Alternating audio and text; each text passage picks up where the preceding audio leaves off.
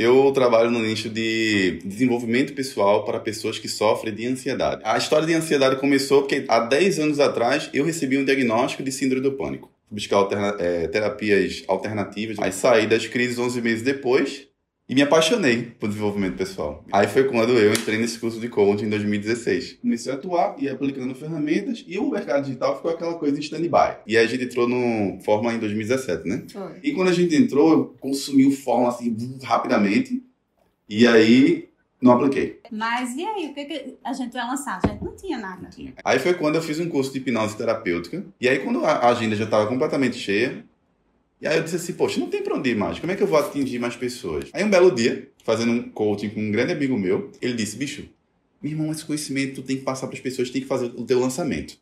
Aí eu digo, vamos fazer? Bora. Aí ele, vamos fazer amanhã. Aí simplesmente nesse dia a gente fez um semente e aí vendeu, acho que fez 11 vendas, alguma coisa assim. É. E aí foi quando entrou, período de pandemia, né? Mas já foi o resultado top. Aí depois a gente veio aqui para maio, né?